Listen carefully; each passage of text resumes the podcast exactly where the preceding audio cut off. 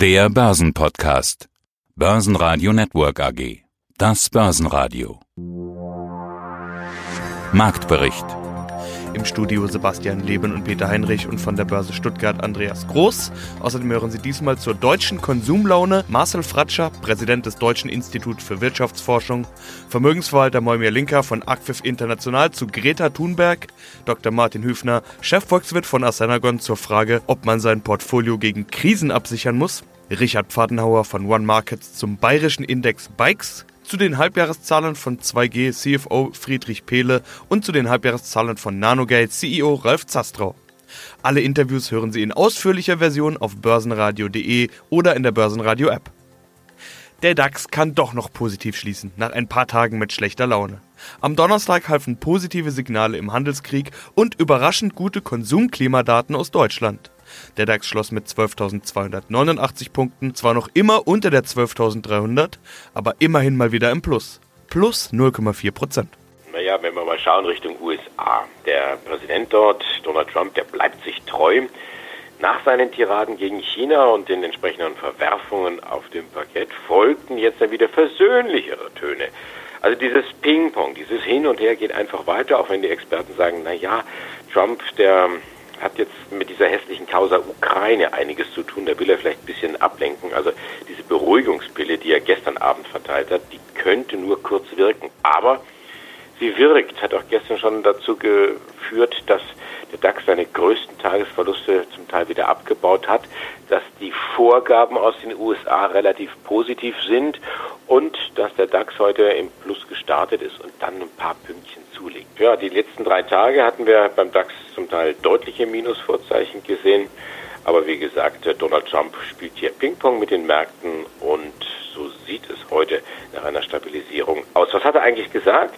Ja, der Deal mit China könnte dann früher als erwartet zustande kommen. Ich muss ganz ehrlich sagen, mir geht es für vielen Marktteilnehmern, man kann es A nicht mehr hören, man schmunzelt auch so ein bisschen. Und ich habe da mit einigen Experten gesprochen, die sagen, die Märkte stumpfen auf der einen Seite ab, auf der anderen Seite sind sie auch irgendwo nicht blöd, die Marktteilnehmer, und durchschauen dieses Spiel, sodass man sich dann auf andere Seiten dann irgendwo fokussiert, wie zum Beispiel den äh, deutschen Verbraucher. Da werden wir gleich mal drauf schauen.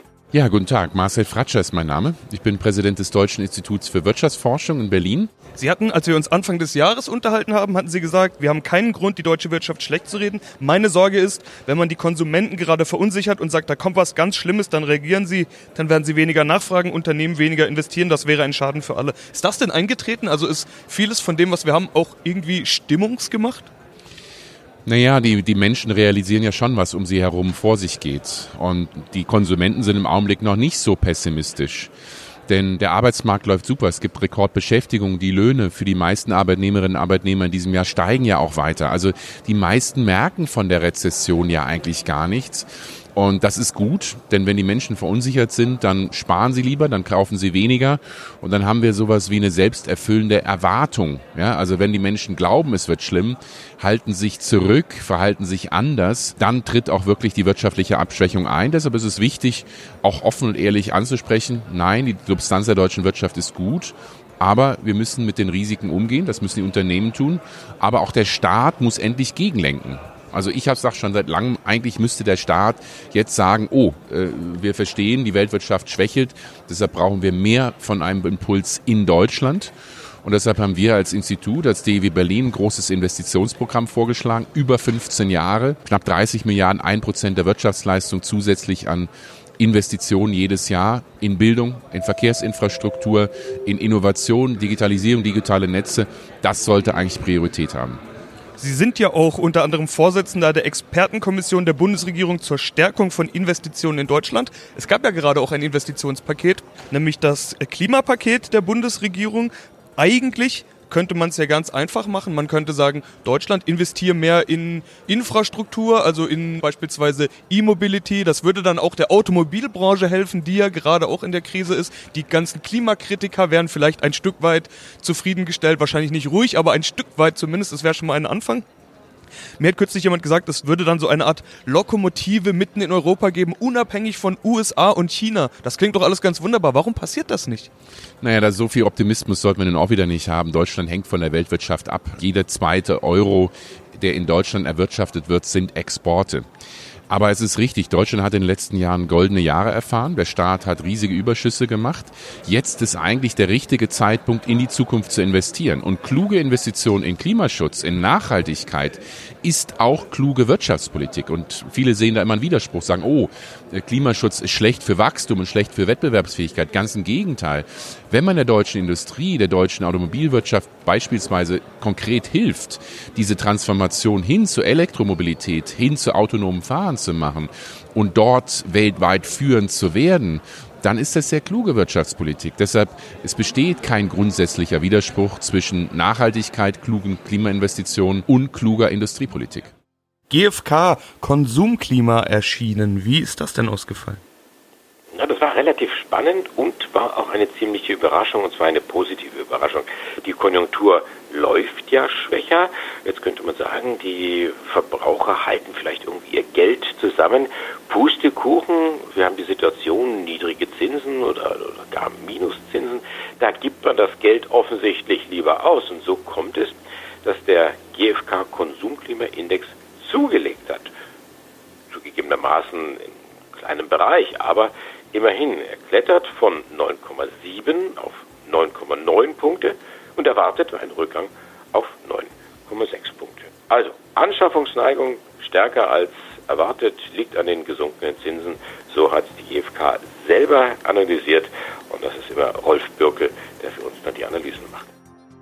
Mein Name ist Moimir Linker und ich bin Direktor der ACFIF International, der unabhängigen Vermögensverwaltung in Zürich. Greta Thunberg, ein kleines Mädchen mit 16 Jahren. Schon spannend, wie sie die Welt verändern kann. Ich kann mich erinnern, ihr erster Auftritt war in Davos. Auch da war sie schon recht in aller Munde oder hat einen guten Eindruck gemacht. Das war damals ihr erster großer Auftritt. Was sie auf jeden Fall geschafft hat, ist einen gewissen Triggerpoint auszulösen. Und jetzt plötzlich reden alle über CO2 und dazu passt folgende Hörerfrage. Herr Linker, wie schätzen Sie aktuell die Volkswagen-Aktie ein? Gibt das Klimapaket der Bundesregierung der Aktie Rückenwind für deutlich höhere Kurse? Fangen wir mit Greta Thunberg an, ein sehr sympathisches junges Mädchen. Was die Welt verändert hat, nein. Was sicherlich sehr große Gedankenanstöße geliefert hat, sicherlich ja. Ich möchte doch noch ganz kurz zu dieser Klimadebatte als Einleitung zur Beantwortung Ihrer Frage doch noch loswerden. Schauen Sie mal, wenn ich 30 Jahre mir richtig Speck angefuttert habe, dann kann ich nicht erwarten, dass ich plötzlich aufwache und der Arzt sagt zu mir, Junge, dein Blutdruck ist zu hoch, Cholesterin ist zu hoch, Zuckerspiegel ist zu hoch, du musst abnehmen. Ich komme in eine Schockbewegung, stelle komplett mein Leben um und meine, dass ich das Ganze in zwei Monaten wieder im Griff habe, dass ich 30 Kilo abnehme und dass ich meine Blutwerte stabilisieren. Das ist nicht möglich. Und ich habe im Moment eines ist klar über allem, dass, dass etwas passieren muss, dass wir etwas tun müssen und dass wir das unseren Kindern und Enkelkindern schuldig sind, müssen wir nicht darüber diskutieren. Auch ich packe meine zwei Bananen und meine fünf Äpfel in den Korb rein, ohne eine Plastiktüte und versuche da, wo es geht, auch tatsächlich selbst bei mir etwas zu ändern. Das heißt also noch einmal zu dem übergewichtigen 30 Kilo zu schweren Menschen, er muss seine Ernährung umstellen, er muss sein Leben umstellen. Und das geht nicht von heute auf morgen. Und deswegen habe ich ein bisschen Mühe mit dieser Weltuntergangsstimmung und mit den Schocks, die jetzt passieren, dass es von heute auf morgen mit einer Brechstange passieren muss. Das geht nicht und das wird auch nicht funktionieren. Wir dürfen am Ende des Tages nicht vergessen, das Ganze muss auch noch bezahlbar bleiben. Und wenn es plötzlich nicht einige tausend Arbeitsplätze sind, sondern einige hunderttausend oder gar Millionen Arbeitsplätze sind, die vernichtet werden, dann wird es auch mit der Finanzierbarkeit sehr, sehr schwierig. Das ist meine Meinung. VW-Aktie, VW äh, ist, ist ein Konzern, welches äh, durch, durch eingemachte Probleme, durch hausgemachte Probleme in die Bedrulle kam. Und für mich ist es noch nicht einmal die Frage hier nach dem Klimawandel äh, und nach dem Paket äh, der, der Bundesregierung, sondern, sondern es, ist, es ist definitiv viel mehr die Struktur des Unternehmens. Es ist der Wandel in E-Mobilität oder vielleicht Wasserstoff oder was auch immer dann noch kommen möchte. Wer diesen Weg machen wird, der wird die Nase vorne haben und ich denke, dass ein VW ein Konzern ist, welches, welcher da Impulse auch setzen kann. Friedrich Behle von der Firma 2G Energy AG aus Heeg im Westmünsterland. Ich bin hier in diesem Unternehmen der Vorstand zuständig für Finanzen, Verwaltung, Personal, IT, Controlling. Und wir haben jetzt die Halbjahreszahlen präsentiert. G-Box Aura Avus. Das ist kein lateinischer Satz, das sind ein paar Namen ihrer KWKs, Kraft-Wärme-Kopplungsanlagen. Was Umwelt Greta geschafft hat, ist ein Triggerpunkt zu erreichen. Plötzlich redet 2019 jeder über das Klima, es gibt ein Klimakabinett und das Klimakabinett verbietet Ölheizungen. Erwarten Sie höhere Nachfrage nach KWKs? Wir erwarten tatsächlich in Deutschland höhere Nachfrage nach KWK. Und zwar gar nicht äh, wegen des Greta-Effekts, sondern schon mit Blick auf die bereits gefällten Entscheidungen, nämlich dem Ausstieg aus der Atomenergie und dem zwar noch nicht in Gesetzesform gegossenen, aber doch weitgehend im Konsens stehenden Teilausstieg aus der Kohleverstromung. Beides führt dazu, dass wir im Jahr 2022 22 Gigawatt an grundlastfähigen Stromkapazitäten verlieren werden oder abschalten werden. Das ist sehr viel, wenn man bedenkt, dass jetzt in dieser Sekunde, in der wir hier sprechen, in Deutschland ungefähr, na, vermutlich so 65 Gigawatt Strom gebraucht werden. Wir haben an vielen Tagen des Jahres keine Alternativen. Solar und äh, Wind reichen nur an manchen Tagen, aber an vielen Tagen und an vielen Stunden vieler Tage nicht aus, um diese Lücke zu decken. Äh, und freie Erdgaskraftwerke gibt es auch nur begrenzt, sodass wir der Meinung sind, dass mit Blick auf das Jahr 2022 noch eine Nachfrage nach, ja, nach zusätzlichen schnell verfügbaren Kraftwerken entstehen wird. Und da sind wir mit unseren Blockheizkraftwerken natürlich gerne mit dabei. Ein spannendes Thema. Aber Sie sind trotzdem Gewinner des Klimagipfels, oder?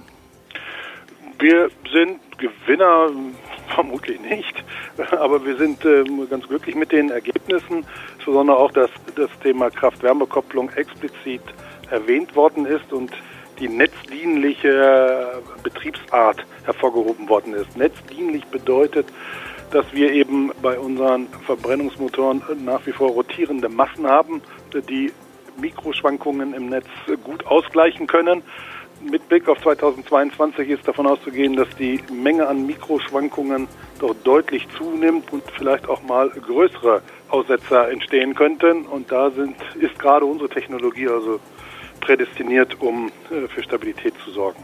Und dann haben wir Meldungen von einzelnen Unternehmen. ThyssenKrupp zum Beispiel mal wieder im Gespräch. Wie ist denn hier der Stand der Dinge? Hier ist es das Handelsblatt, was da einen ganz interessanten Artikel geschrieben hat. Und dieser Artikel Artikel bewirkt, dass die ThyssenKrupp-Aktie heute klettert. Und zwar 1,4 Prozent. Wir sind bei 12,98 Euro. Es geht um dieses Thema Aufzugsparte und bringt vielleicht auch ein bisschen Licht ins Dunkel, was da hinter verschlossenen Türen in Sachen Vorstandschaft gerade abgeht. Der Großaktionär von Cevion, der hat angeblich verlangt, diese Aufzugsparte komplett zu verkaufen. Und es gibt natürlich einiges an Kohle, so 18 Milliarden bis sogar 20 Milliarden.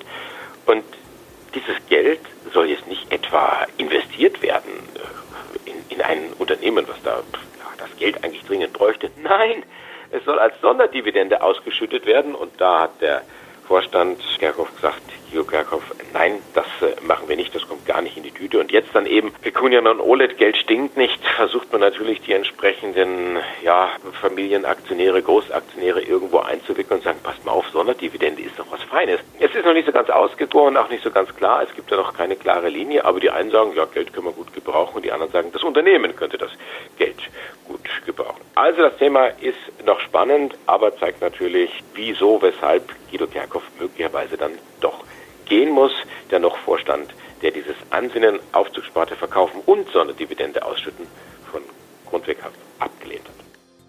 Mein Name ist Martin Hüfner, ich bin Chefvolkswirt von Assenagon Asset Management in München. Muss man sich denn in irgendeiner Form vorbereiten? Gibt es da Sicherheiten? Viele sprechen ja immer von Versicherung Gold. 10 bis 15 Prozent des Depots sollten Gold sein. Die Zahlen variieren. Manche sagen auch nur 5 Prozent. Viele sagen aber, Gold muss dabei sein als Versicherung. Sehen Sie irgendeine Absicherung notwendig? Gerade in Anbetracht dieser nervösen und turbulenten Zeiten, in denen wir leben? Ich halte es für klug, nicht in ganz große Risiken hineinzugehen, also zu diversifizieren, regional zu diversifizieren, auch branchenmäßig zu diversifizieren, nicht in die heißen äh, Tipps zu gehen, sondern sich ein bisschen warm anziehend. Das hat noch niemandem geschadet und dann kann man überleben. Man kann auch mit Aktien überleben. Fink, der Chef von BlackRock, der sicherlich ganz erfahren ist, hat vor kurzem mal gesagt, als er gefragt wurde, vor welcher Krise er denn am meisten Angst hätte, vor Brexit oder vor Handelskrieg oder vor allen anderen Dingen, über die wir gesprochen haben, sagte, wer sein Geld langfristig anlegt und mit einem Zeithorizont von 20 und mehr Jahren, wie das die meisten, die für Altersvorsorge betreiben, tun, tatsächlich tun, der braucht vor diesen Gerüchten keine Angst zu haben. Da geht es halt mal kurz runter. In 10 oder 15 Jahren hat er immer noch guten Gewinn gemacht. Dann haben wir noch Quartalszahlen. Heller kam mit Zahlen, wie waren die? Heller, ein Automobilzulieferer, dieser Leuchtenspezialist. Gut, es ist kein großes Geheimnis, dass es der Automobilindustrie nicht gut geht. Die stümpelt relativ mau daher und das hat Heller auch zu spüren bekommen. Schauen wir uns die Zahlen zunächst einmal ein bisschen nüchtern an. 12% Minus beim Umsatz. 1,6 Milliarden Euro hat man Umsatz gemacht im Quartal. Das bereinigte operative Ergebnis fällt um 16 Prozent. Da bleiben hier 113 Millionen Euro hängen, operativ wie gesagt. Die Situation ist herausfordernd, trotzdem, und das ist das eine, was gut ankommt, bei den Anlegern Heller bestätigt die Jahresprognose und dann haben wir noch die DZ Bank und jetzt kommt, die sagen kaufen zu Heller, heben das Kursziel an von 46 auf 49 Euro. Die Aktie klettert heute 1,3 Prozent nach schwachem Start, 44 Euro glatt. Mein Name ist Ralf Zoftrau, ich bin der Vorstandsvorsitzende der Nanoget SE. Das ist ein Technologieunternehmen, ein Oberflächenspezialist, haben wir ja schon einige Male drüber gesprochen. Heute sprechen wir über ihre Halbjahreszahlen 2019. Zunächst mal das Marktumfeld generell.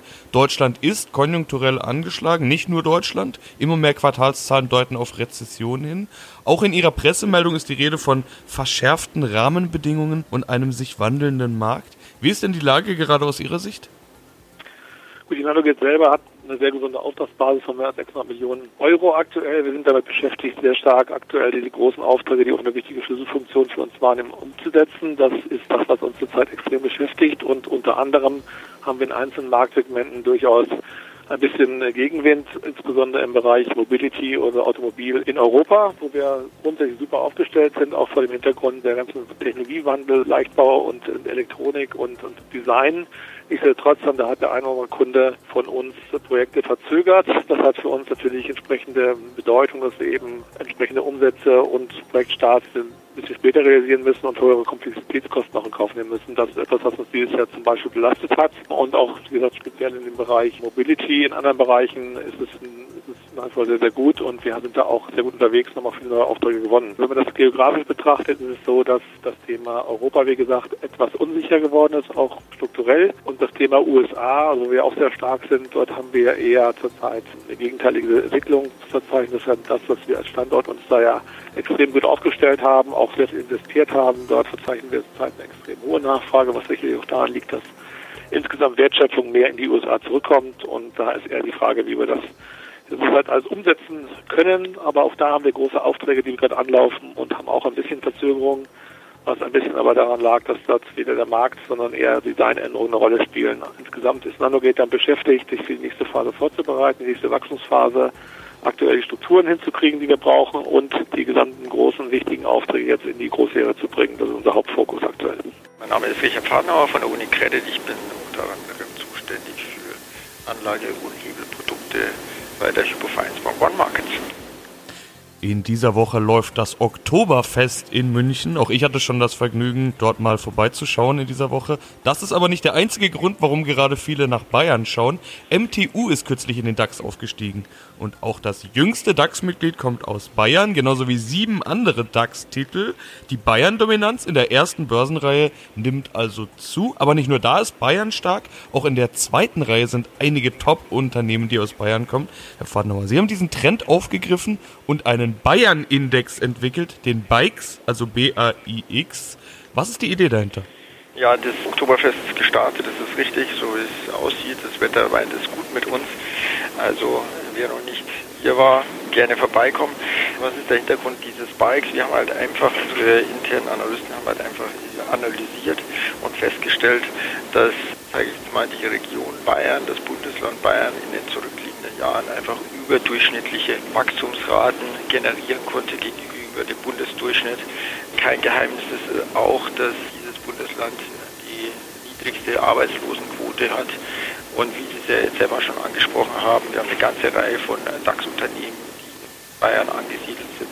Das geht von Adidas bis hier runter zu helfen mir acht Titel aus dem DAX, insgesamt 20 der 80 größten notierten Unternehmen, sprich ein Viertel kommt aus dem Land Bayern. Also ja, das war für uns mal Grund genug, mal ein Basket, so einen Index zusammenzustellen und einfach auch mal zu gucken, wie wäre denn eine Performance gewesen, wenn man so einen Bike, sage ich jetzt mal in den letzten 5, 6, 7 Jahren schon mal zusammengestellt hätte. Und wir haben auch noch festgestellt, dass die Aktien eine bessere Entwicklung vollzogen hätten als der DAX selber. Und ja, das war für uns jetzt mal Grund genug, mal zu sagen, wir gehen mit dieser Idee jetzt mal an den Start. Und dann packen wir zum Schluss noch unsere fast schon tägliche Wirecard dazu. Was gibt's hier? Das ist so ähnlich wie der, wie der Trump, also der hier Ping-Pong spielt mit dem Handelsstreit. Auch die Wirecard-Aktie ist sehr volatil. Da geht es in einen Tag ja, fast zweistellig rauf und den nächsten Tag wieder zweistellig runter. Heute haben wir auch wieder diese Bewegung, diese vielleicht auch technische Gegenbewegung auf das, was wir gestern erlebt haben. Da hatte die Aktie verloren. Heute geht es nach oben, zwar 2%. Wir sind zur Mittagszeit bei 148,60 Euro. Und was auch gut ankommt, neben dieser ja, Zyklik vielleicht, die Experten der Societe Generale, die sehen es nämlich anders als die der Unicredit, die ja gestern den Daumen gesenkt hatten. Also Societe Generale sehen es positiv, dass sich Wirecard als Zahlungsdienstleister wieder mehr auf seine fundamentalen Stärken konzentriert und eben wie gesagt den Daumen und die Anleger kehren freudestrahlend zurück und schieben den Wirecard-Kurs an nach oben. Wir sind übrigens nicht der Topwert im DAX. Das ist mit 2,1 Prozent plus die Adidas-Aktie 275 Euro und 40. Adidas war ja gestern so ein bisschen in die Knie gegangen nach den starken Zahlen von Nike und erholt sich dann heute wieder. Börsenradio Network AG Marktbericht